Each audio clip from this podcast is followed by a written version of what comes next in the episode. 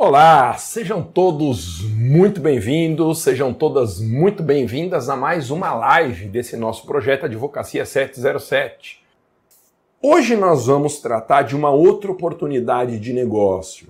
Nós temos no Brasil 11,4 milhões de servidores públicos ativos e mais 10 milhões de inativos. Enxugar gastos do Estado é basicamente pagar menos para esses 20,4 milhões de servidores ativos e inativos. Só que esses servidores têm garantias constitucionais, como a irredutibilidade de vencimentos. Gente, o princípio da irredutibilidade de vencimentos impede o que o Estado brasileiro está fazendo hoje, que é reduzir benefícios. A Constituição proíbe. Isso é um direito constitucional do servidor. É possível você pagar menos para quem entrar daqui para frente, da reforma administrativa para frente. Para quem já está dentro, você não pode reduzir benefícios porque a Constituição proíbe. Então, isso vem acontecendo, mas é inconstitucional e só vai piorar. Desgraçadamente eu digo isso, mas para nós que advogamos é uma oportunidade. É uma oportunidade, porque só vai aumentar esse mercado, não há concorrência, há pessoas que fazem trabalhista e servidor, civil e servidor, penal e servidor, mas que atuam só com servidores públicos, são pouquíssimos escritórios e grandes escritórios, porque é um ramo que dá muito dinheiro, é uma mina de ouro advogar para servidores e ninguém ensina. Eu fiz uma pesquisa, gente, antes de eu começar a publicar esses conteúdos, advogue para servidores, antes de eu me preparar para essas lives, para eu fazer a semana gratuita, eu fiz uma pesquisa com a minha equipe, eu pus uma equipe grande de assistentes, de colaboradores meus procurando cursos de advocacia em favor de servidor. Eu falei assim, gente, eu preciso me capacitar para ensinar advocacia em favor de servidor. Eu quero todos os cursos que existem no mercado que vocês me matriculem nesses cursos que eu quero assistir, quero ver quais são as oportunidades que estão sendo ensinadas. Ô, gente, não apareceu um curso. Zero, zero, nem online, nem tele, nem presencial, não existem cursos capacitando advogados para advogar para servidores públicos. E por quê? Porque quem sabe não ensina quem sabe não quer concorrentes. Os grandes escritórios não vão parar o rolo compressor de dinheiro de captação de clientes, de causas milionárias de servidores públicos para ensinar pessoas que vão entrar no mercado e criar concorrência para eles.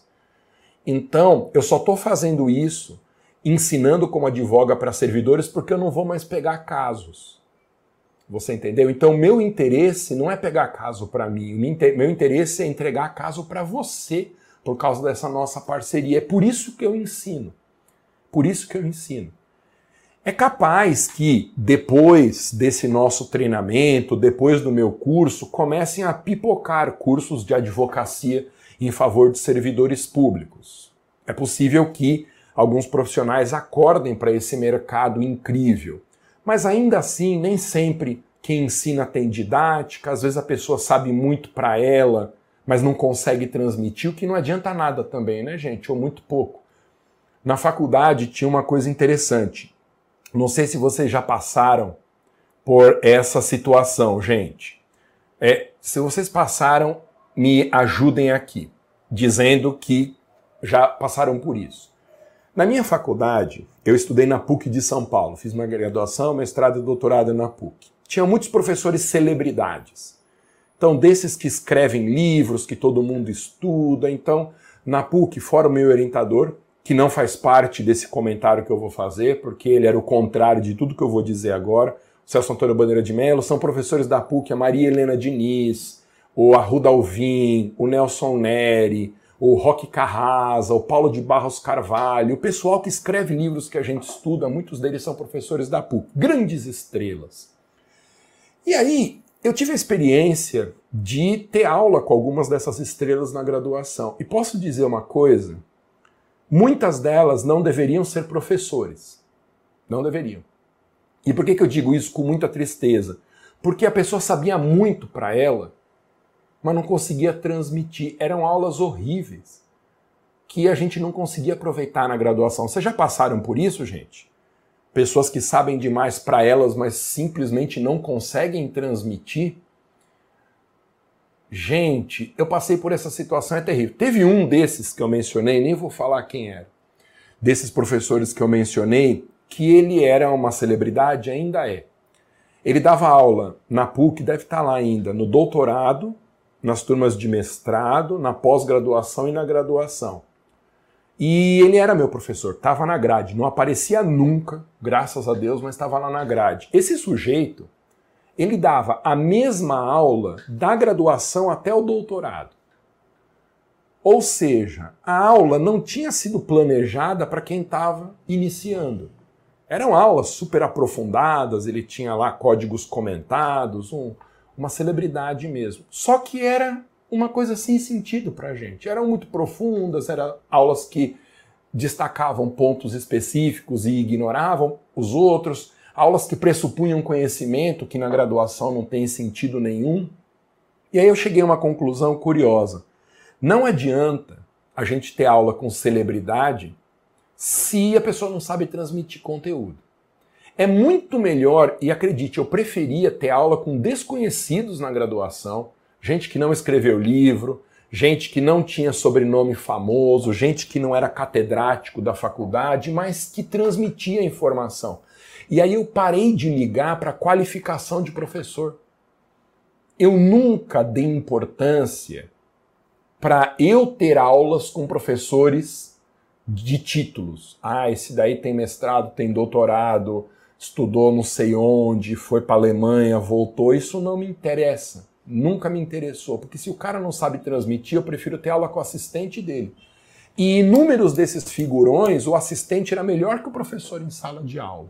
Podia ser um cientista, um grande autor de livro, mas não adiantava. Então, é o que eu digo.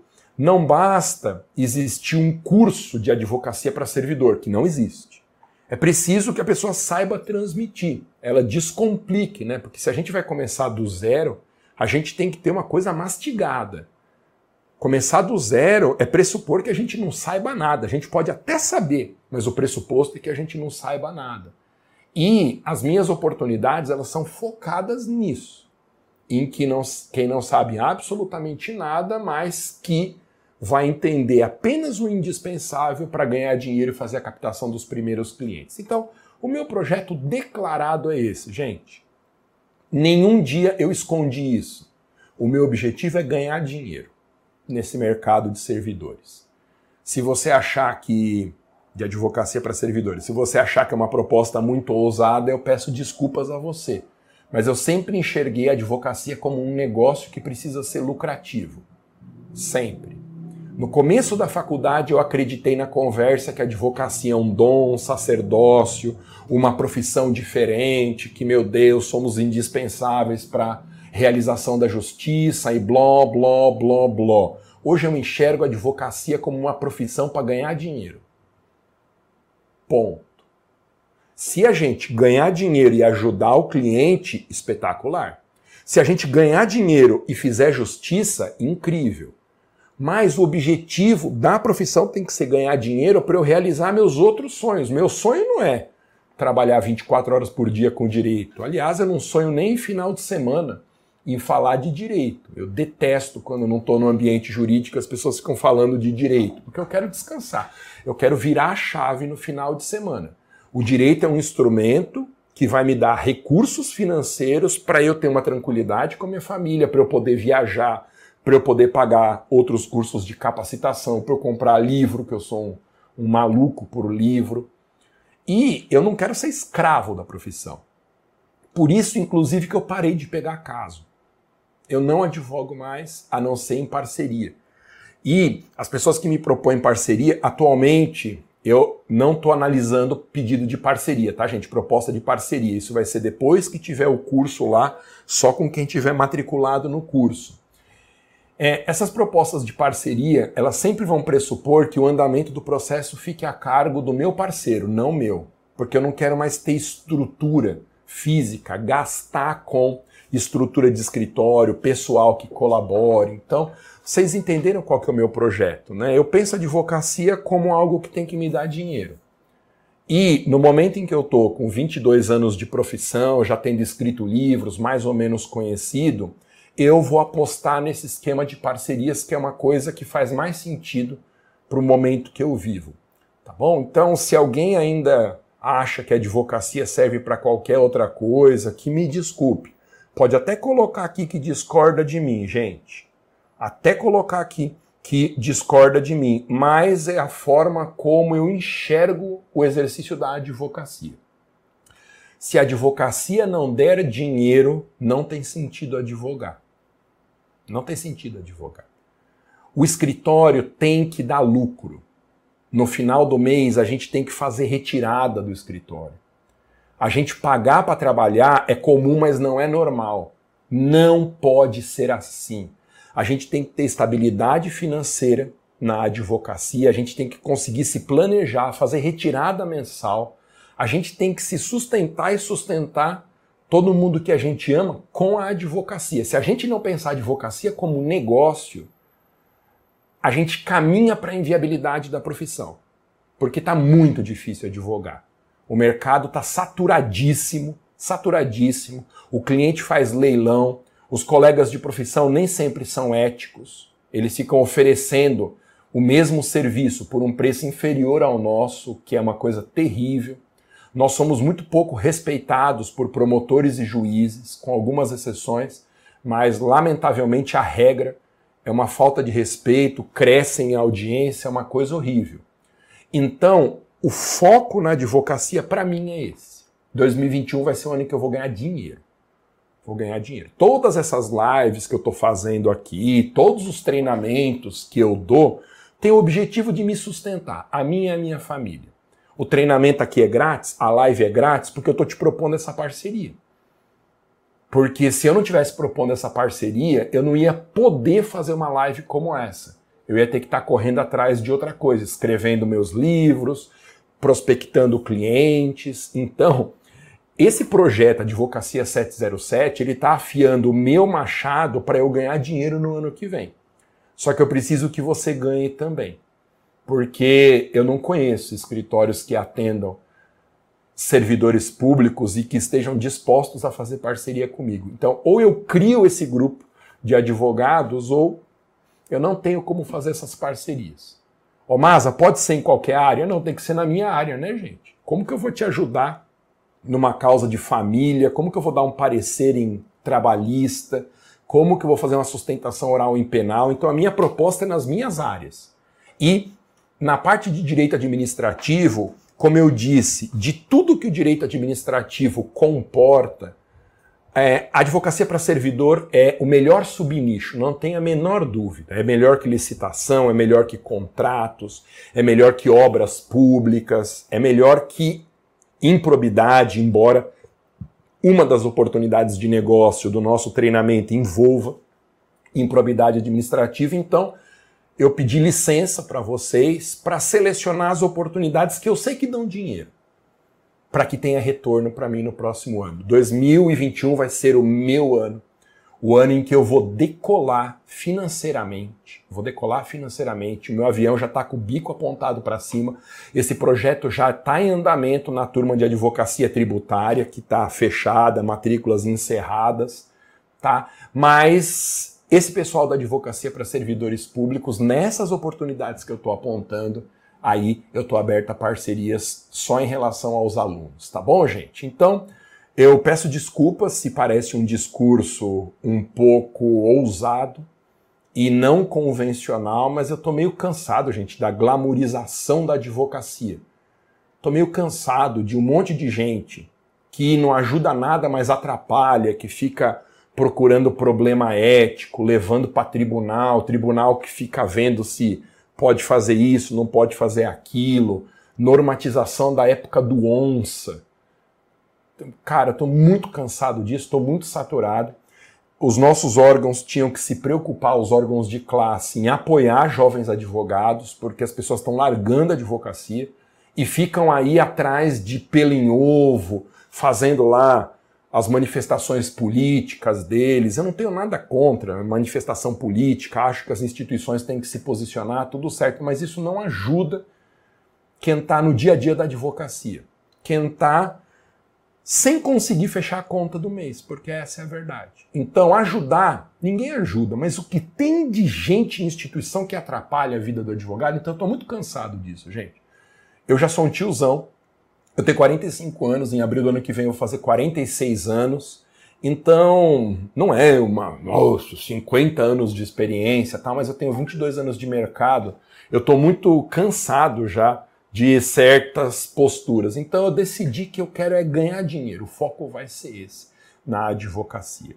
Tá bom? Ó, bastante gente concordando, outras não concordando, não tem problema nenhum, gente. Não concordar, eu não sou o dono da verdade, tá? Só que é a minha verdade. Isso tá valendo para minha vida. Eu já apontei o bico do meu avião para cima. Aconteça o que acontecer em 2021, não vai ser igual a 2020. Para mim não vai ser. E eu espero que não seja para você. Então, aponta o bico do seu avião para cima na sua profissão, na nossa profissão que é a advocacia. E o que é apontar o bico do avião para cima? É começar a ventilar a advocacia. Faz alguma coisa diferente, pelo amor de Deus. Alguma coisa diferente para ter cliente novo, para ter assunto novo, para ter ânimo. Abre uma nova frente de atuação no seu escritório. Eu estou te mostrando que advogar para servidor público é o seu futuro na advocacia. Os ramos de direito privado eles estão contraindo no mercado. O direito trabalhista, que sempre foi um mercado incrível, ele está acabando, gente. O mercado da advocacia direito trabalhista ele está fechando as portas. É só olhar para o lado. Os clientes sumiram. Os empregados não estão mais entrando com reclamação trabalhista. Então, esse mercado da advocacia trabalhista está indo para o buraco e tem gente que está com os dois pés ainda nessa canoa, cara, dá uma sacudida. Abre frente de atendimento no seu escritório, tá bom? Aceite essa proposta que eu estou fazendo, se habilite para atender servidor público. Não precisa largar tudo que você está fazendo e só pegar causa de servidor, porque aí você não vai conseguir pagar as, as contas nessa transição. Mas eu tenho ensinado como que faz. Tenho ensinado. Você abre um novo nicho de atuação advogando para servidor, começa a fazer prospecção pelas redes sociais. Assiste minhas lives anteriores, eu falei detalhadamente de como fazer isso. E aí você começa a atender servidores no perfil que a gente traçou como um avatar aqui. Toda vez que entrar uma causa nova, veja quanto dinheiro ela vai te dar e descarte clientes que são indesejáveis. Descarte, repasse para outros escritórios. Se a cada mil reais que entrar de causa nova você dispensar clientes de mil reais que não estão no nosso perfil, com o tempo você vai tendo clientes melhores. É, eu falei isso e algumas pessoas se assustaram, mas é o seguinte: olha só. No meu grupo de Telegram, eu falei isso. Quem está inscrito no treinamento tem um grupo de Telegram e aí eu, eu mandei essa mensagem hoje. Veja se faz sentido para você. Se não fizer sentido, você ouça e descarte. Tá bom? Mas veja se faz sentido. Pense o seguinte: qual que é o seu pior cliente? O cliente pode ser o nosso maior pesadelo. Imagina, não precisa falar quem é, nada disso. Pensa com você. O seu pior cliente. É, tô, tô pensando no meu aqui, uma coisa horrorosa.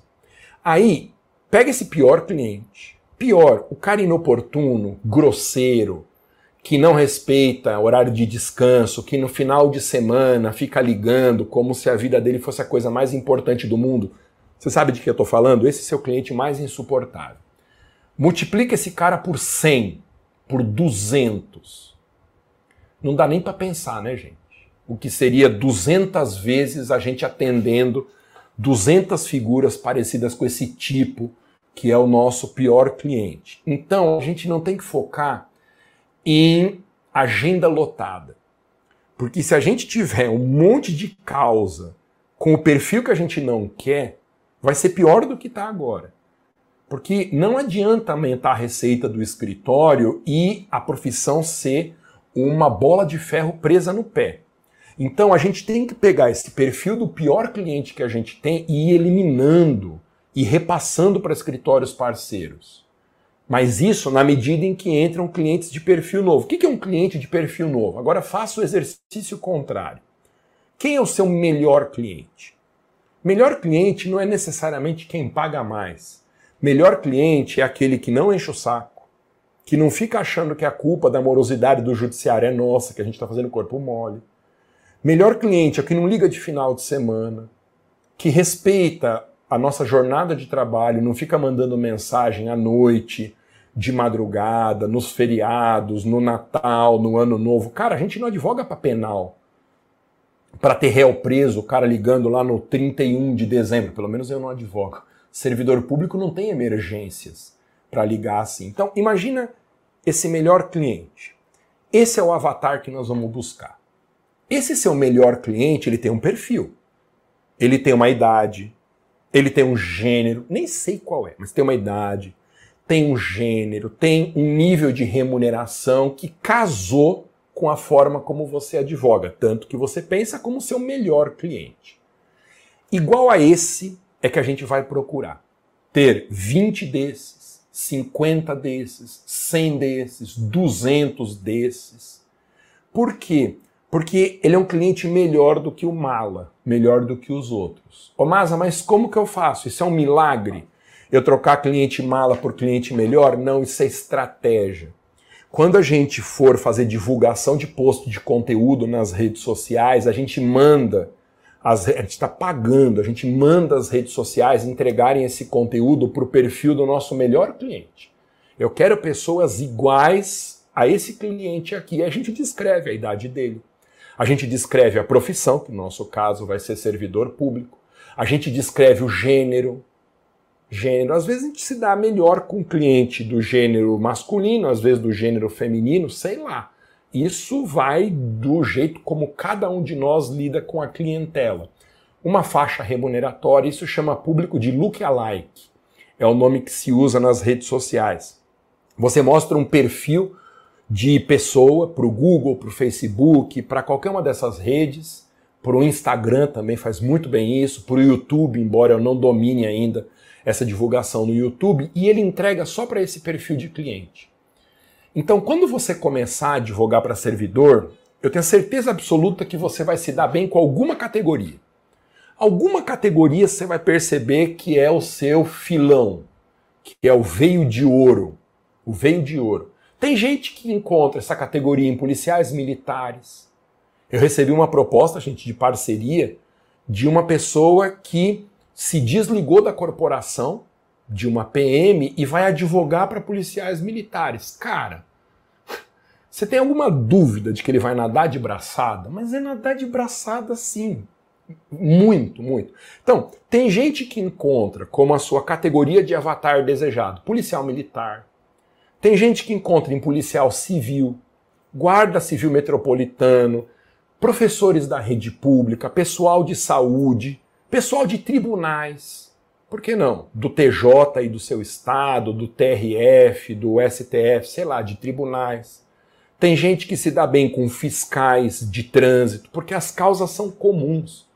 Quando você começa a atender servidor, você identifica alguém que é o seu modelo de cliente ideal e e vai batendo nessa tecla. Vai batendo nessa tecla. Eu quero clientes assim. Isso é 100% possível de fazer. Isso é estratégia. Entendeu? Então, a gente não tem que brigar por uma agenda cheia. Porque uma agenda cheia de cliente insuportável, a gente vai estar pior do que está hoje. Pode pagar o que for. Eu não quero dois iguais ao meu pior cliente. Cara, juro, pode pagar o que for. Não tem dinheiro que valha atender essa figura que eu estou pensando. Não tem dinheiro que vale. Então, não é apenas aumentar a remuneração, é a gente trocar por clientes melhores. E servidores públicos tendencialmente são clientes melhores, por todas as razões que nós já vimos aqui. Tá bom? Tá difícil arranjar um bom advogado, Ô Emerson, isso daí é a descrição de todo mundo mesmo. O que você tem que perceber é que não faltam categorias de servidor, né? Você pode morar numa cidade minúscula, numa região economicamente não tão forte. Mas sempre vai ter servidor municipal, estadual e federal onde você está aí. Não tem INSS aí na sua região? Servidor público federal. Não tem Banco do Brasil? Servidor público federal. Caixa Econômica? Servidor público federal. Esses que eu mencionei, menos o INSS, são seletistas, mas são agentes públicos que entram por concurso. Não tem policial militar na sua cidade? Não tem uma delegacia, polícia civil na sua cidade? Não tem rede pública de ensino? com certeza estadual, possivelmente municipal, às vezes tem uma universidade na sua cidade, não tem pessoal de secretarias municipais. Na Câmara Municipal, no mínimo, tem sete vereadores na sua cidade na Câmara Municipal. E quem que apoia esses vereadores? Tem que ter um pessoal apoiando. São servidores públicos. Cada um tem uma categoria diferente, alguns têm estatuto próprio, mas são nossos potenciais clientes. Perceba, brincando aqui de fazer um exercício, você já percebe quanto servidor público há, ativo e inativo, pode ser perfil de cliente aí na sua região. Tá bom? Vocês entenderam então qual que é a ideia? É essa. Ô, gente, vamos falar de negócio? O que, que vocês acham da gente falar de dinheiro? Tá muito legal essa conversa, Masa, mas eu quero a grana. Eu quero a oportunidade para eu ganhar dinheiro. Então vamos lá. Na semana passada, nós conversamos sobre três oportunidades de negócio para você começar a advocacia. Nós já falamos sobre atuação em processo administrativo disciplinar, reintegração de servidor demitido. Essa é uma oportunidade de negócio incrível, está nas lives da semana passada. Nós já falamos de conseguir judicialmente a nomeação de candidato aprovado em concurso. Gente, quem que advoga para concurseiro? Eu conheço em Brasília um advogado que é subnichado em concurseiro. Você imagina o que esse cara ganha de dinheiro sendo a grande autoridade do Distrito Federal advogando para concurseiro? Essa é uma outra oportunidade de negócio incrível, porque em todo canto do Brasil tem concurso público, tem gente com problemas em concurso público. Eu falei também de improbidade administrativa, que é o filé do filé do filé do mercado da advocacia em direito público. E por quê? Porque improbidade dá muito dinheiro. Improbidade envolve político, normalmente a ação de improbidade está casada com a ação penal, então dispensa mais comentários sobre a quantidade de dinheiro envolvida numa ação de improbidade. Eu já falei sobre essas três oportunidades. No treinamento da semana que vem, eu vou detalhar essas oportunidades. Eu vou mostrar mais informações, eu vou falar um pouco sobre as petições de cada uma dessas estratégias. E hoje eu quero te mostrar uma quarta estratégia. Todas as lives estão salvas, Patrícia. Uma quarta estratégia. É, perdão, uma quarta oportunidade de negócio. Sempre naquela lógica. Eu te mostro oportunidade de negócio, eu te ensino a parte processual indispensável para você captar o cliente nessa oportunidade e atender, resolver o problema dele e o direito material indispensável para você ter uma compreensão mínima desse assunto. Com isso, já dá para pôr a roda para girar. Já dá para começar a pegar os primeiros casos. E aí, com o tempo, pegando os primeiros casos, você vai aprofundando, vai ganhando experiência. Mas entenda que nessa lógica de negócio, você não precisa ter sobrenome famoso, você não precisa estar bem posicionado no mercado, não precisa de nada disso. Precisa querer atender numa área nova para dar uma virada de mesa na advocacia. A quarta oportunidade, é uma oportunidade que é muito contemporânea. Muito contemporânea. É uma forma de defender servidor público contra a lei da Covid. Ô, gente, o judiciário está sendo inundado de ações de servidores contra a lei da Covid. Nossa, Masa, o que é a lei da Covid? te falar. Eu prometi que ia ser do zero. Eu vou te explicar, aliás, eu vou mostrar na tela aqui a lei da Covid e eu vou te dizer qual que está sendo o problema. Então, olha só, o governo federal aprovou no Congresso Nacional uma lei complementar, que é a Lei Complementar 173, de 27 de maio de 2020, que nós vamos chamar de Lei da Covid. Porque é uma lei aprovada para o enfrentamento da pandemia, adotando medidas de não sei o que, não sei o que lá para enfrentamento da pandemia. Então, já deixa aí no seu radar. Lei Complementar 173. Bom, no Instagram eu não vou conseguir fazer isso, porque o Instagram não permite que eu divida a tela, que eu compartilhe tela, mas em todas as minhas outras redes eu vou compartilhar a tela para mostrar essa lei. Então, se você tiver interesse de uma experiência melhor assistindo essa live, corre nas minhas outras redes, pode ser YouTube, Facebook, Twitter, Periscope, qualquer outra rede minha, eu sou professor Maza. Corre lá que eu vou estar dividindo a tela para mostrar essa lei e explicar o que está pegando em relação a essa lei. Vamos ver se dá certo, gente, porque é sempre uma aventura eu fazer isso. Dividiu aí a tela, gente? Quem está no Face, quem está no YouTube. Ai, que beleza, gente. Eu adoro ter. É, pois é. Ô, gente, olha só. Se você está no Instagram e você quer ter uma experiência melhor com uma lousa aqui embaixo, se você quiser ficar só ouvindo, claro que quem manda na sua vida é você, mas eu tô com uma tela dividida aqui no Facebook, no Periscope, no Twitter, no YouTube, para eu te mostrar algumas coisas. Então, olha que legal, gente. Obrigado, Maíra. Valeu, Ana. É, Deixa eu mostrar aqui, ó. Então é essa lei, lei complementar 173. Quem tiver no Instagram pode ir escrevendo se quiser. Então, lei complementar 173, ela é de 27 de maio de 2020. Olha do que, que trata essa lei. Isso foi mais ou menos noticiado pela imprensa, mas a lei propriamente dita praticamente ninguém leu. Né? Então diz assim: ó, essa lei estabelece o Programa Federativo de Enfrentamento ao Coronavírus e altera a Lei Complementar 101. O que, que é a Lei Complementar 101, gente? Lei Complementar 101 é a lei de responsabilidade fiscal. Então, primeiro dado importante, eu tô com uma colinha aqui do meu lado, tá, gente? Então, às vezes eu olho aqui para o lado, não é falta de educação, não, é que eu não posso esquecer de nenhum detalhe. Então, essa lei complementar 173 é uma lei modificativa.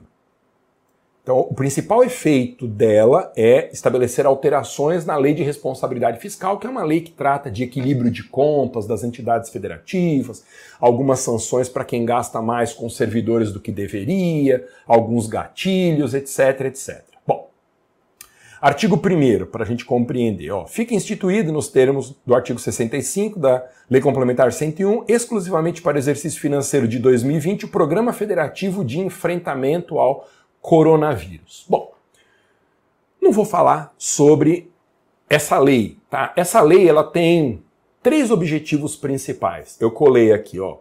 O envio de dinheiro aos entes federativos para combate à pandemia. Então a União, ela por meio dessa lei criou condições orçamentárias para entregar recursos para as entidades menores.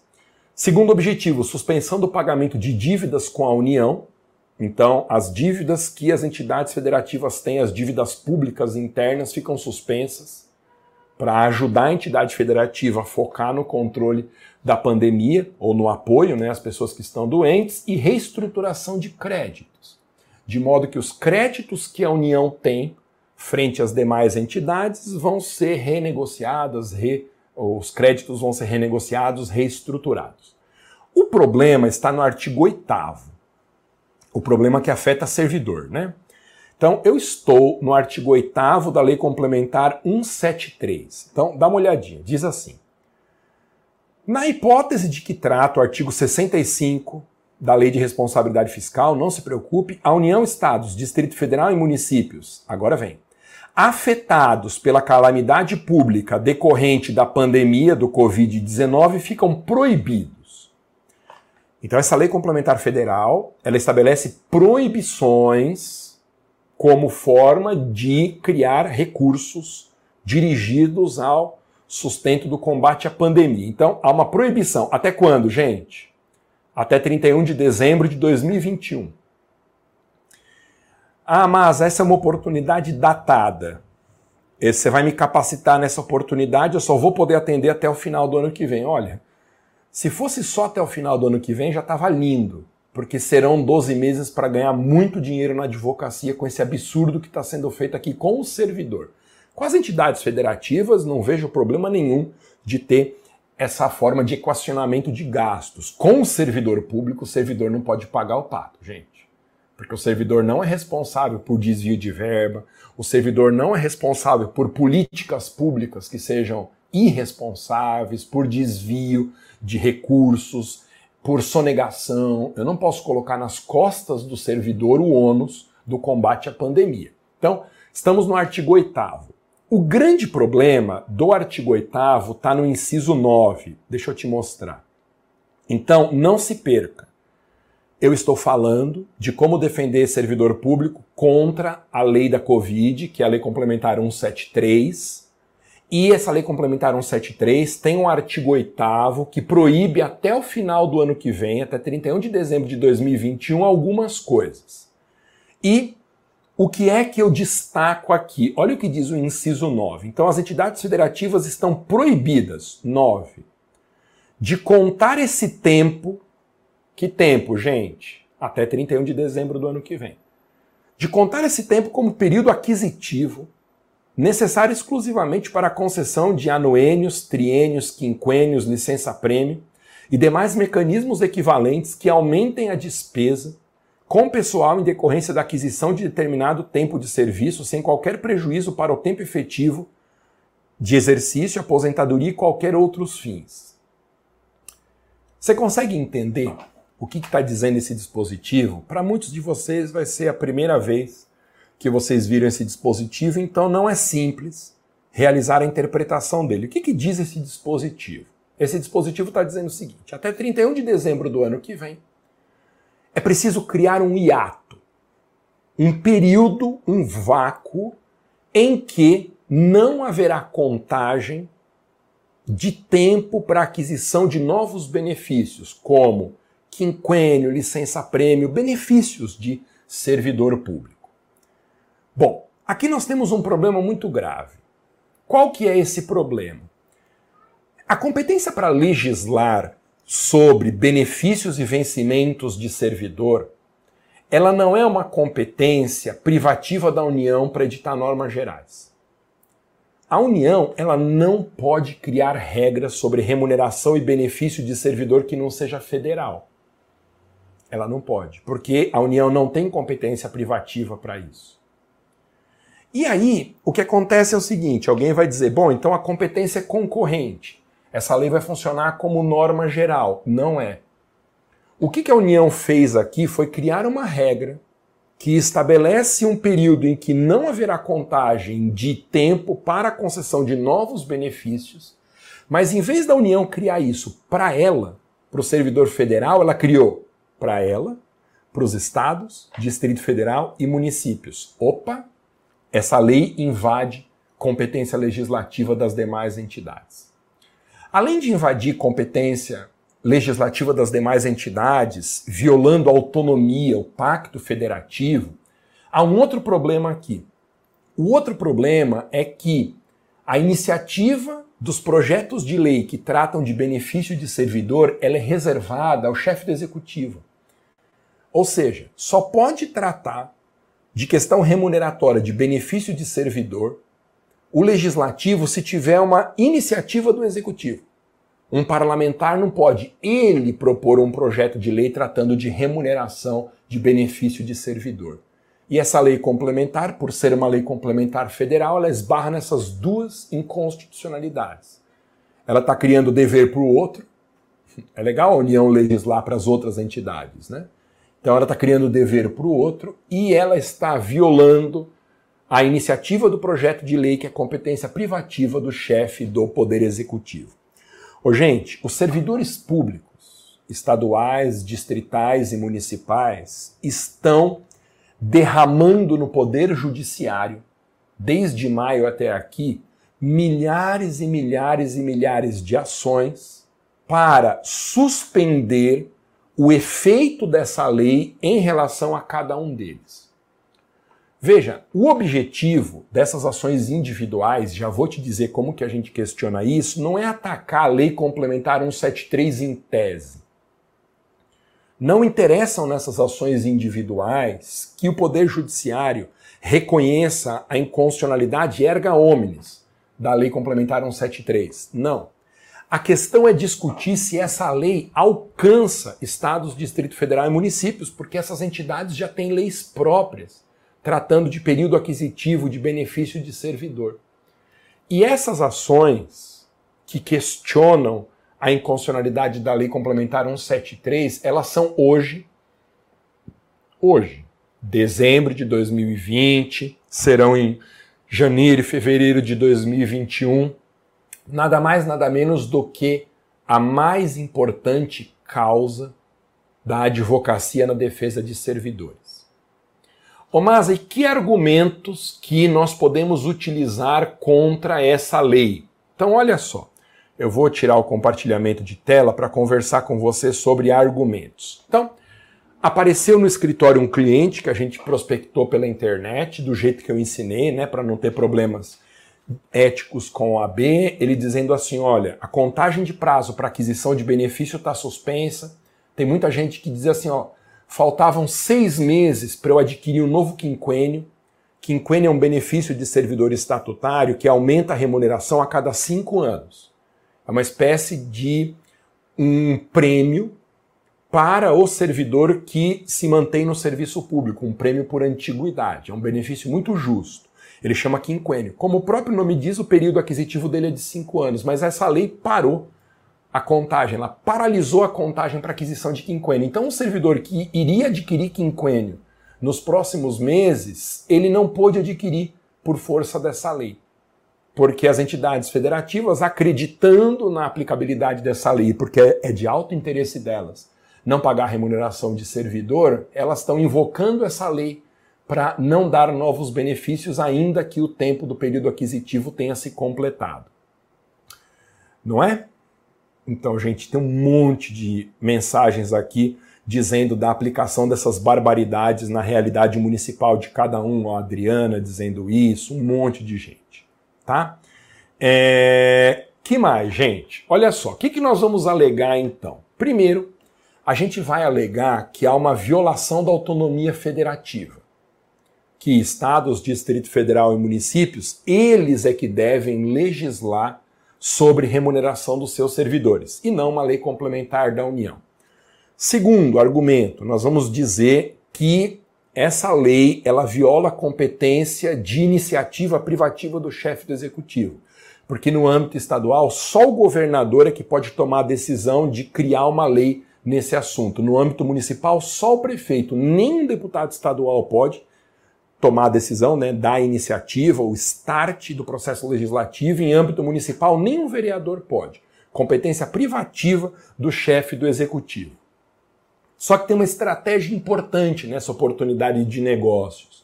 Nós não devemos questionar a lei complementar 173 em si. Não devemos questionar o conteúdo da lei, mas sim o fato de essa lei não poder alcançar a realidade de servidores estaduais, distritais e municipais. Porque se a gente atacar a lei em si, isso vai gerar uma antipatia. Porque, de uma forma ou de outra, essa é uma lei que foi bem recebida pela população em geral, que, muito por força de uma cobertura irresponsável da imprensa, a população em geral considera que o servidor público é o demônio, que a culpa de tudo de errado que acontece no nosso país é culpa do servidor, o que é uma grande injustiça, que o desequilíbrio das contas do nosso país seria a culpa de servidor público, que ganha muito, que se aposenta com é, vencimentos integrais. É uma compreensão falha, é uma meia-verdade. Na verdade, é uma mentira inteira, não é nem meia-verdade. É um, uma concepção que foi criada no interesse de alguns governos e também de grupos de mídia para acobertar a grande verdade. A grande verdade é que a culpa do desequilíbrio de contas no nosso país, além da corrupção, é da sonegação que as grandes empresas fazem da tributação brasileira. Eu comentei isso, depois você pesquisa, isso é um dado estatístico. Para cada um real desviado dos cofres públicos por corrupção, existem 10 reais que deixam de entrar no cofre público por sonegação de pessoas jurídicas esses grandes grupos de imprensa que ficam apontando o dedo na cara do servidor, que ficam martelando na necessária, no necessário combate à corrupção, no que está tudo certo, criam uma cortina de fumaça para o fato de que esses grandes grupos são os principais devedores de tributo no Brasil. São os principais sonegadores junto com bancos, empresas aéreas. Depois você digita por curiosidade no Google os maiores devedores de tributo no Brasil. Vai dar uma lista impressionante de empresas que estão voando por aí, que estão apontando o dedo na cara do servidor, que estão jogando a população contra o servidor público, dizendo que as contas no Brasil são insustentáveis por causa da previdência especial que o servidor público tem. É um jeito de desfocar, de desviar a atenção para o problema da sonegação que essas grandes empresas, grupos de mídia, bancos, empresas aéreas são responsáveis por realizar. O interessante, me incomoda em especial a situação dos bancos. Você veja, se a gente levantar os dados estatísticos, nós vamos perceber que não importa o governo. Pode ser um governo de direita, pode ser um governo de centro, pode ser um governo de esquerda. Sai governo, entra governo, o lucro dos bancos só aumenta no Brasil só aumenta. Então você pega governos de esquerda, como o governo do Lula e da Dilma. Ano após ano, o lucro dos bancos privados no Brasil só aumentou em governo de esquerda. Saiu a Dilma, entrou o Temer, um governo bem de centrão. O lucro dos bancos, o lucro anual só aumentou. Saiu o Temer, entrou o Bolsonaro, um governo de direita. Só aumentou o lucro dos bancos. Esses bancos que só aumentam a margem de lucro são os primeiros devedores de tributo no Brasil. Os primeiros devedores de tributo. Então, a culpa do desequilíbrio de contas não é do servidor público. A conta do desequilíbrio de é, a culpa do desequilíbrio de contas é do sonegador, é do corrupto e é do político que não sabe é, como realizar uma gestão responsável dos gastos públicos. O servidor está pagando uma conta que não é dele.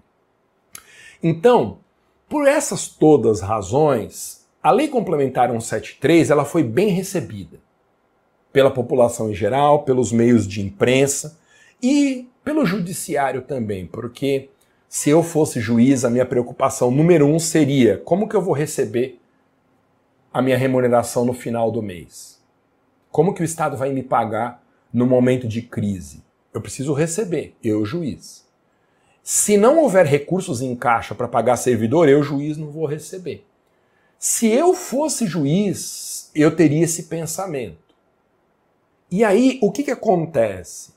Uma ação como essa, uma lei como essa, que tem o objetivo de equilibrar contas no momento difícil como que nós vivemos, ele era uma lei bem recebida no judiciário bem recebida, porque ela é uma espécie de uma garantia de que as chances de um juiz deixar de receber são menores se essa lei for cumprida. Então, não é atacar a lei em si, porque isso seria uma medida, uma medida suicida. O objetivo que nós teremos é mostrar que essa lei não pode tratar de um assunto estadual, distrital, municipal, mostrar que há um vício de iniciativa nesse projeto de lei, porque só governadores e prefeitos podem iniciar um projeto de lei, enviar para o parlamento um projeto de lei nessa matéria, e que isso quebra o pacto federativo. E que, por via indireta, há uma violação do princípio da irredutibilidade de vencimentos. Ô, gente, a garantia constitucional da irredutibilidade de vencimentos ela não é uma proteção apenas contra a redução de recebimento. Então, ela não protege apenas um servidor que hoje ganha 10 mil, de amanhã ganhar 9. De amanhã ganhar 9. O que significa dizer o seguinte: ela serve para isso também. Servidor não pode ter remuneração reduzida. Mas ela serve também a garantia da irredutibilidade de vencimentos para proibir que a aquisição de novos benefícios, cujo período aquisitivo já esteja em andamento, não seja impedida. Então, o que eu quero dizer com isso?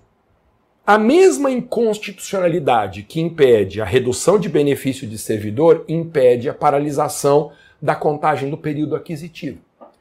Você quer deixar de pagar benefício para servidor ou impedir que ele novo, adquira novos benefícios? Muda a Constituição e aplica essa regra nova para quem vai entrar no serviço público. depois da mudança. Aí tudo bem. Você coloca no edital do concurso, você diz assim: olha, a remuneração base é tal, não tem mais quinquênio, não tem mais sexta parte, não tem mais licença prêmio, e a pessoa decide se ela quer ou não prestar um concurso para um cargo que não tem mais esses benefícios. Mas para quem já entrou, uma mudança como essa, ela viola uma garantia constitucional claríssima. Claríssima. Entendeu? Então, esse raciocínio, ele não inviabiliza a redução de gastos. Esse raciocínio, ele apenas equilibra a necessária redução de gastos e a observância das garantias constitucionais do servidor. O caminho é muito óbvio. Dá para você reduzir gastos sem atropelar a Constituição. Fazendo o quê? Mudando as regras do jogo daqui para frente. Em relação aos novos servidores, mais aqueles que já estão em atividade, eles não podem ser prejudicados por uma mudança de regra no meio do jogo. Porque isso viola a irredutibilidade de vencimentos, que é uma cláusula pétrea. É um direito fundamental do servidor público. A pessoa prestou concurso levando em consideração que ela teria aqueles benefícios da data em que ela entrou em exercício isso foi uma promessa feita pelo poder público, ó, você está largando a iniciativa privada, concurseiro, para prestar esse concurso aqui, publiquei no edital qual que é a remuneração base, o estatuto está dizendo que... Dir... Ops! Só um minuto, gente.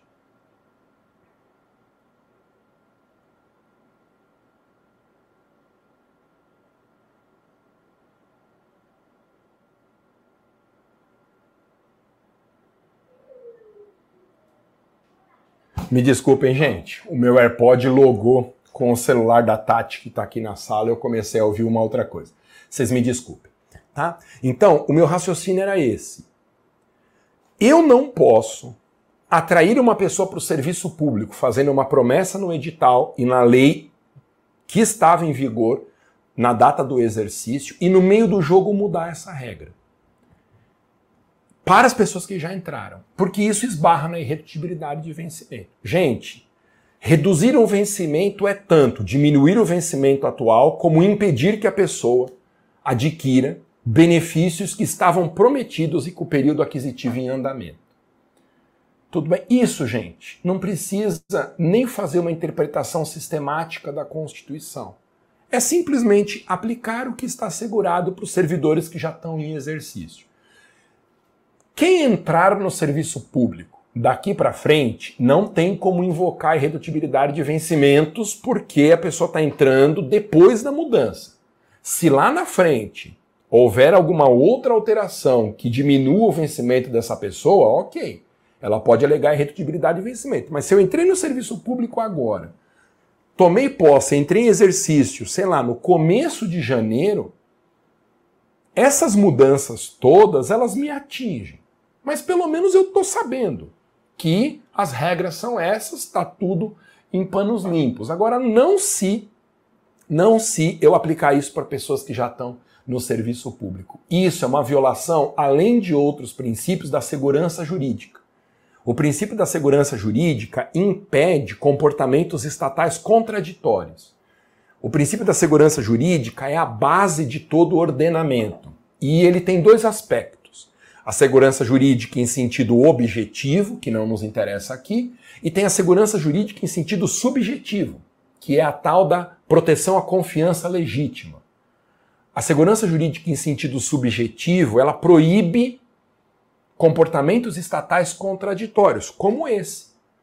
Eu publico um edital dizendo que a remuneração do servidor para quem passar no concurso é X e amanhã eu tiro o benefício ou impeço a aquisição de benefício. Isso é um comportamento estatal contraditório. Isso viola a confiança legítima de quem prestou o concurso sob as regras anteriores. Tem um outro nome que se dá para o princípio da proteção à confiança legítima, que é a proibição do, entre aspas, venire contra factum próprio, que é um, uma teoria civilista. Venire contra factum próprio significa ninguém pode agir contra os próprios atos. Então, se eu fiz uma coisa hoje, e amanhã eu fizer o contrário de hoje, a pessoa que foi prejudicada por essa contradição, ela está protegida pela segurança jurídica. porque a ninguém é dado agir contra os próprios atos. O Estado que hoje está impedindo a aquisição de benefício foi o mesmo Estado que colocou para dentro servidores públicos com a promessa de que o regime jurídico seria aquele da data do exercício. Vocês entendem toda a base que existe para proteger servidores públicos contra essa lei? Contra essa lei? Ah, Masa, mas essa é uma ação judicial inoportuna. Como que o país vai combater o coronavírus se não tiver um enxugamento de recursos, se não tiver um bloqueio da aquisição de novos benefícios? Ok.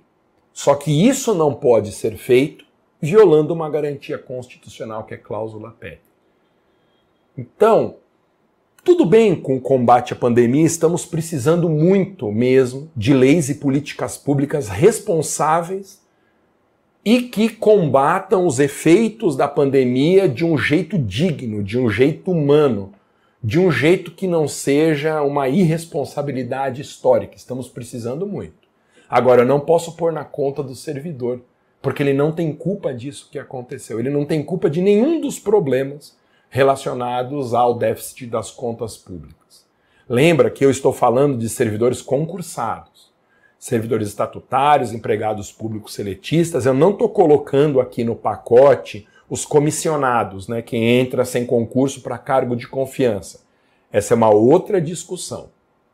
Toda redução de gastos com servidores deveria começar com os comissionados com as pessoas que entraram sem concurso. Porque quem é comissionado, a pessoa entra sem concurso já sabendo que o vínculo é instável. É uma outra conversa. Eu já tive, gente, cargo de confiança. Eu era super contra cargo de confiança, achava um absurdo, um cabide de emprego, um trem da alegria, até que me deram um cargo de confiança na Câmara Municipal. Eu fui assessor jurídico do presidente da Câmara Municipal de São Paulo logo que eu saí da faculdade. Eu parei de falar mal, de falar mal, eu adorava. Eu entrei sem concurso, eu ganhava bem, era uma alegria. Só que quando eu entrei, eu sabia. Eu entrei sem concurso, mas eu poderia ser desligado a qualquer momento. Eu não tinha garantia nenhuma de continuidade no vínculo. Comissionado é assim. Entra fácil e sai fácil também. Então, eu entrei sabendo disso. Eu não prestei concurso, não me prometeram regime jurídico nenhum, não me prometeram continuidade de benefício. Eu não era protegido pelo princípio da irredutibilidade de vencimentos, porque para servidor comissionado essa garantia eu defendo não se aplica. Eu estou falando de concursados. Entendido aqui? Então, veja como nós temos uma avenida asfaltada bem pavimentada para ações judiciais individuais em favor de servidores públicos contra essa lei da Covid. Quando eu publiquei um conteúdo essa semana, gente, uma pessoa fez um comentário nesse conteúdo. É, entre parênteses, uma observação de que vocês podem discordar, tá bom? Então, quem não concordar pode se manifestar aqui que eu leio a discordância. Então, atenção, olha só. É, eu acho muito curioso, gente, só um desabafo. É, as críticas que às vezes são feitas a quem impulsiona conteúdo pelas redes sociais. Então, por exemplo, vocês vêm acompanhando o meu trabalho, vocês me seguem nas minhas redes sociais. Eu publico conteúdos todos os dias. Eu publico vídeos, eu publico lives, eu deixo as lives gravadas. Para quem ouve meus podcasts em aplicativos de podcast, eu tô lá publicando pelo menos uma vez por semana. Em qualquer podcast, você pode ir no Spotify, no Anchor, no Applecast, no Google Podcast, todos. Você digitar Professor Maza, você vai achar meus podcasts lá. Eu publico textos em blogs semanalmente, textos no aplicativo Medium, que é um aplicativo sensacional para quem gosta de leitura. Eu distribuo todo esse conteúdo. E aí, a pessoa acha que eu vivo de brisa. A pessoa acha que eu sou milionário e que eu tenho essa excentricidade de ficar ajudando os outros. É legal ajudar os outros, mas eu faço isso para sobreviver. Eu não consigo fazer outra coisa da minha vida. Eu não sei fazer outra coisa da minha vida, gente, a não ser o direito administrativo e tributário. ensinar e militar nessas duas áreas. Aí eu impulsiono o conteúdo, dizendo que eu vou ter um treinamento grátis e que, obviamente, eu vou vender um curso depois porque o treinamento é grátis naquela semana, eu dou 8 horas de conteúdo, mas, gente, eu tenho minhas contas para pagar. Eu sei quanto custa manter uma equipe que faz o vídeo, que edita, que faz todos esses conteúdos. Tá óbvio que eu vou vender um curso depois do treinamento grátis. Eu vou dar 8, 10 horas de treinamento grátis e tem alguma razão para eu fazer isso. Aí eu impulsiono um post meu falando do treinamento e a pessoa coloca assim: ai, que horror, Masa, que decepção. Você impulsionando o conteúdo.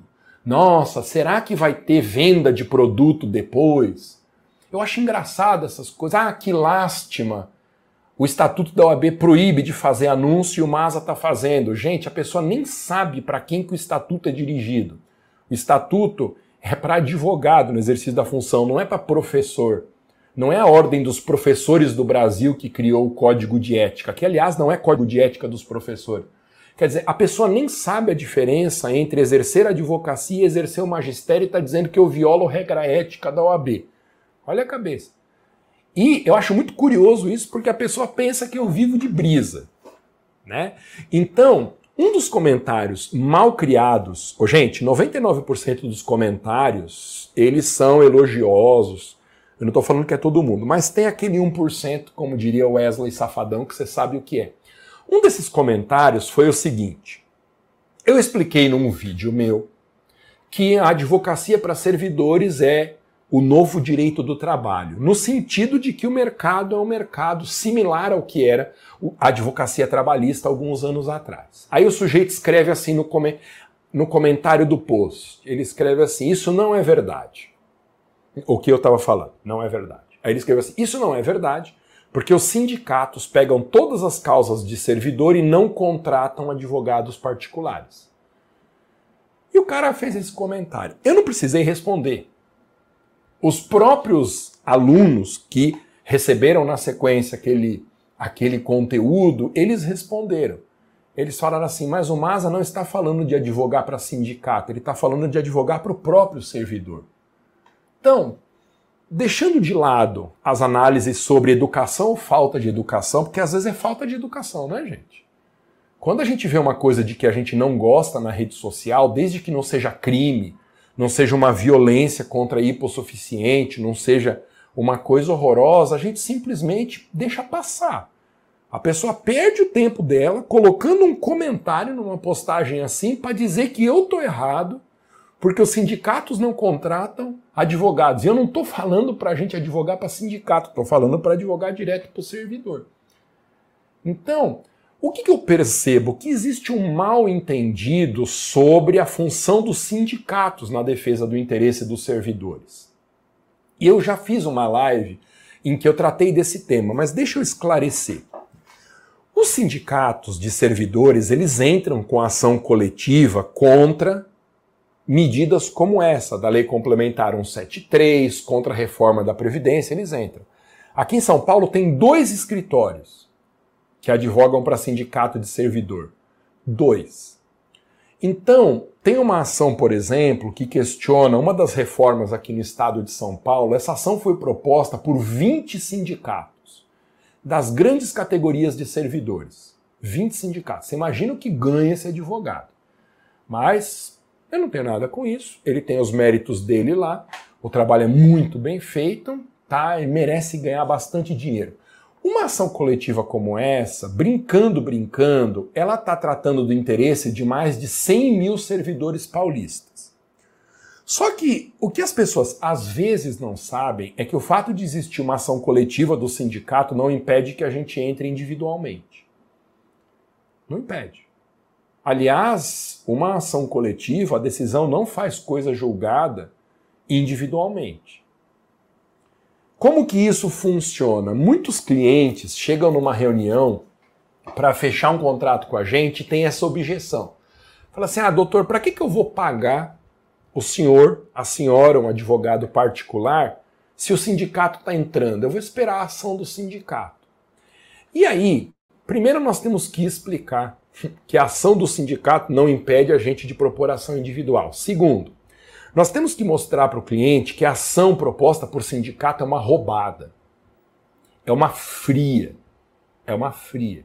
E que o barato sai caríssimo depois. Por quê?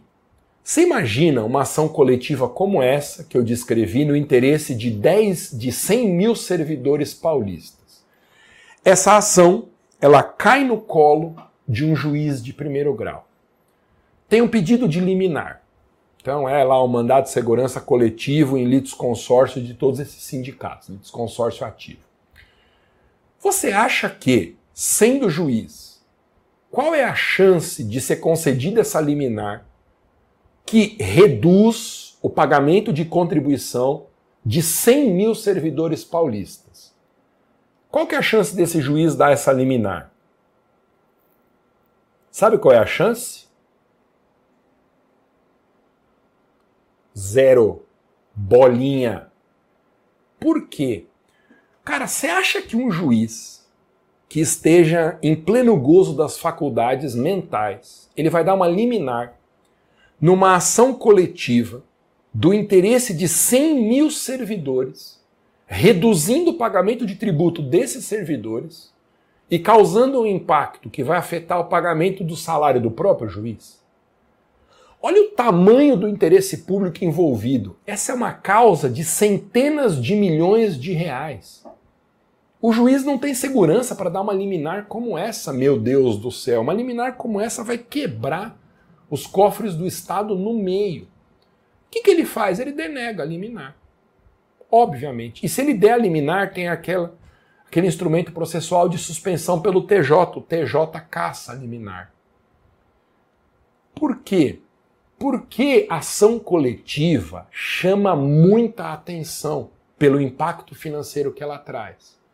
Não sei se você sabe disso. Além de ser muito rara a concessão de uma liminar numa ação desse impacto, as procuradorias têm setores especializados só para ações coletivas. Você sabia?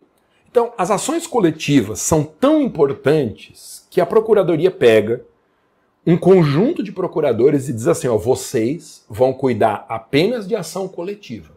Vocês vão se especializar em ação coletiva. Por quê? Porque a ação coletiva ela é uma bomba que cai no colo do Estado.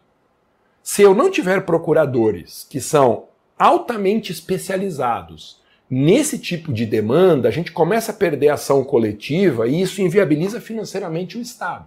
São causas de alto interesse público envolvido. Então você veja, chega no judiciário, acende a luz vermelha, pelo tamanho do impacto financeiro envolvido. Cai na procuradoria para uma contestação, para informações de autoridade coatora no mandado de segurança, acende uma luz vermelha.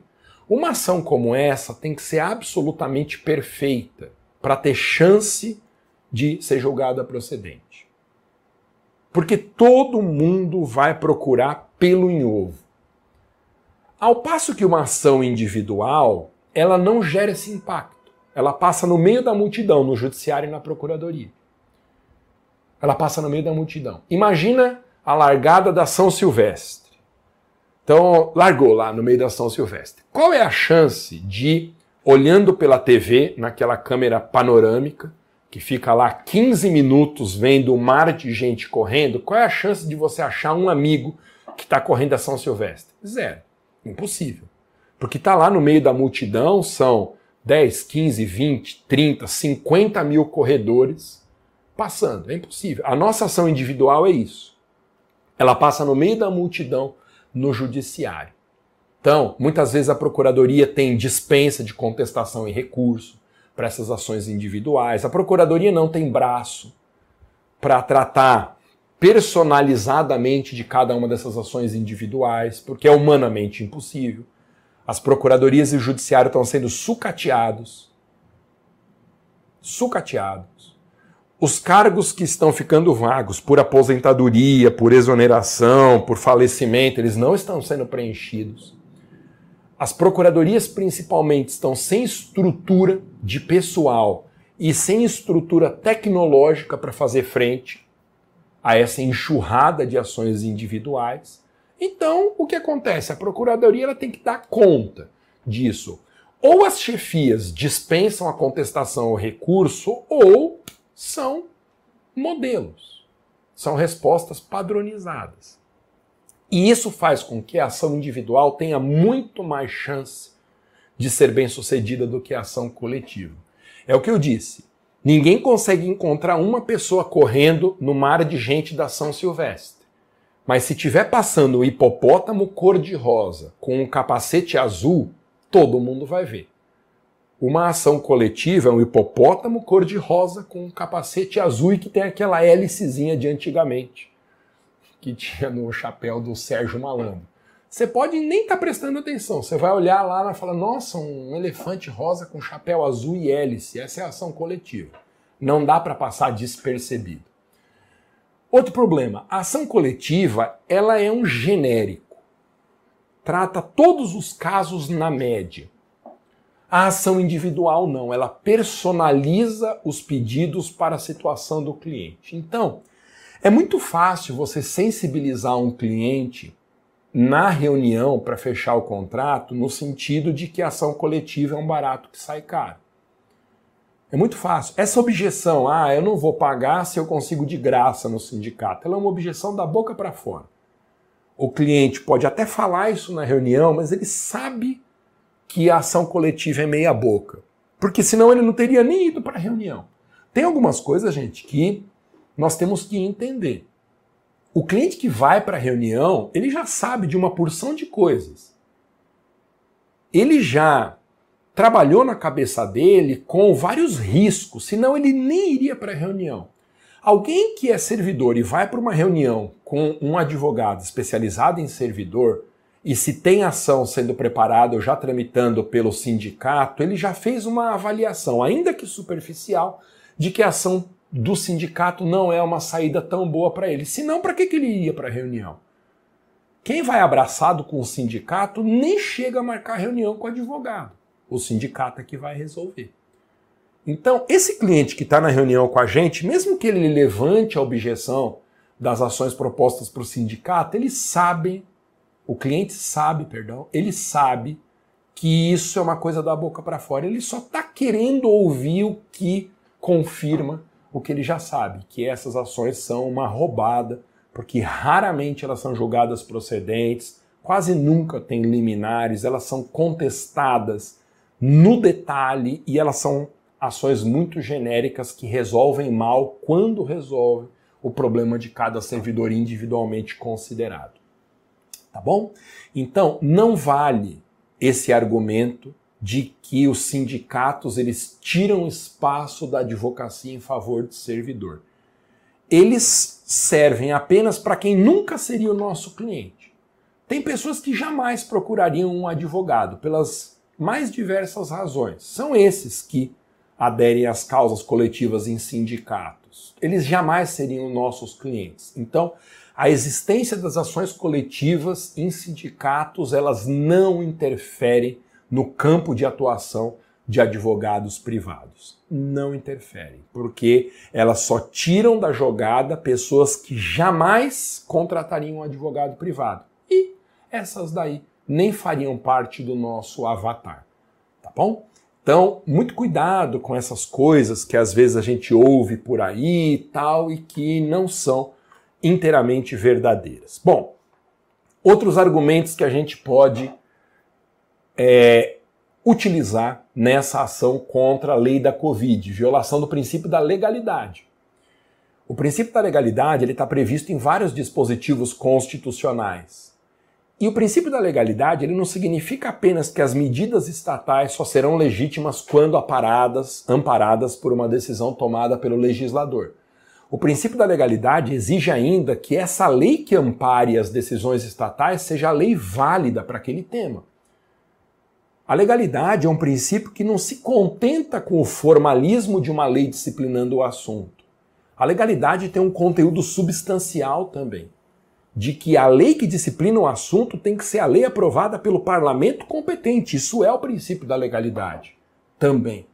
Portanto, Quando um servidor público é impactado por uma lei aprovada fora do seu âmbito federativo, há uma violação da legalidade, sim. E esse é um outro argumento para a gente defender esse cliente, esse cliente servidor, contra a Lei Complementar 173. Outra coisa interessante, deixa eu te mostrar agora, vou dividir a tela aqui mais uma vez, deixa eu só procurar a Constituição. Pessoal que assiste a live pelo Instagram não consegue ver o compartilhamento de tela, tá bom? Então, se você for para as minhas outras redes, qualquer uma, Twitter, YouTube, Facebook, Periscope, você vai encontrar vai encontrar esse compartilhamento de tela. É uma experiência melhor para quem está acompanhando a live. Deixa eu ver se vai dar certo aqui. Eu quero mostrar a Constituição, artigo 37, inciso 10. Vamos lá. Ai, que beleza, gente. Ó, vou compartilhar a tela para te mostrar a Constituição, artigo 37. Quem não está assistindo pelas outras redes, ou corre para as minhas outras redes, ou vai anotando aí, porque essa é uma oportunidade muito boa de negócios, dividir a tela. Para quem não está familiarizado com o assunto, olha só. Artigo 37, inciso 10 da Constituição diz assim: a remuneração dos servidores públicos e o subsídio, de que trata o parágrafo 4 do artigo 39, somente poderão ser fixados ou alterados por lei específica. Observada a iniciativa privativa em cada caso, assegurada a revisão anual sempre na mesma data e sem distinção de índices. Bom, fora essa parte final, assegurada a revisão geral anual, que é uma outra oportunidade de negócio, também é um filé do mercado da advocacia em servidor você propor ações judiciais contra a falta de revisão anual de vencimentos, que é uma garantia constitucional. Perceba que a Constituição diz assim, ó: somente por lei poderão ser fixados ou alterada a remuneração e subsídios. É uma lei qualquer? Não, é uma lei específica. Somente por lei específica poderá haver alteração de remuneração ou de subsídio. O que é uma lei específica? Pensa comigo. Lei específica é o contrário de uma lei geral. O que é lei geral? Lei geral é aquela que se destina a um universo grande de afetados e a mais de uma entidade federativa. Isso é uma lei geral. Então, o CTN é a lei geral em matéria tributária.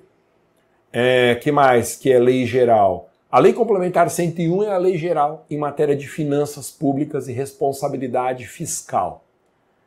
Veja, o contrário de uma lei geral é uma lei da entidade federativa que só trate daquele assunto.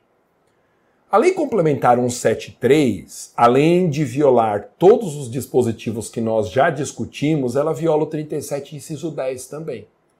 Porque ela não é uma lei específica. E precisaria ser uma lei específica para tratar com desse assunto de remuneração de servidor e de benefícios remuneratórios. E ela é tudo menos uma lei específica, porque ela foi aprovada para todas as entidades federativas. E lei específica, ela não pode ser para todas as entidades, ela tem que ser apenas aprovada no âmbito daquela entidade de que o servidor faz parte, tá bom? Então temos aí também uma violação do artigo 37, inciso 10. Muito bem.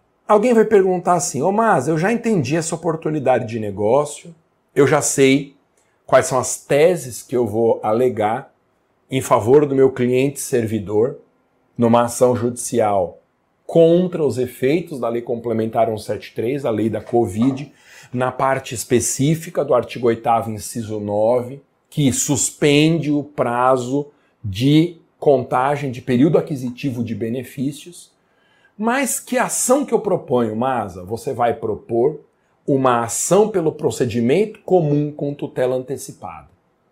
Ação pelo procedimento comum com tutela antecipada. É o que nós chamaríamos antes do atual Código de Processo Civil de uma ação ordinária. Como não existe mais um rito ordinário, não existe mais ação ordinária. Hoje, o procedimento normal, convencional do processo civil é chamado de procedimento comum. Então, o que era uma ação ordinária, hoje a gente chama de ação pelo procedimento comum com tutela antecipada.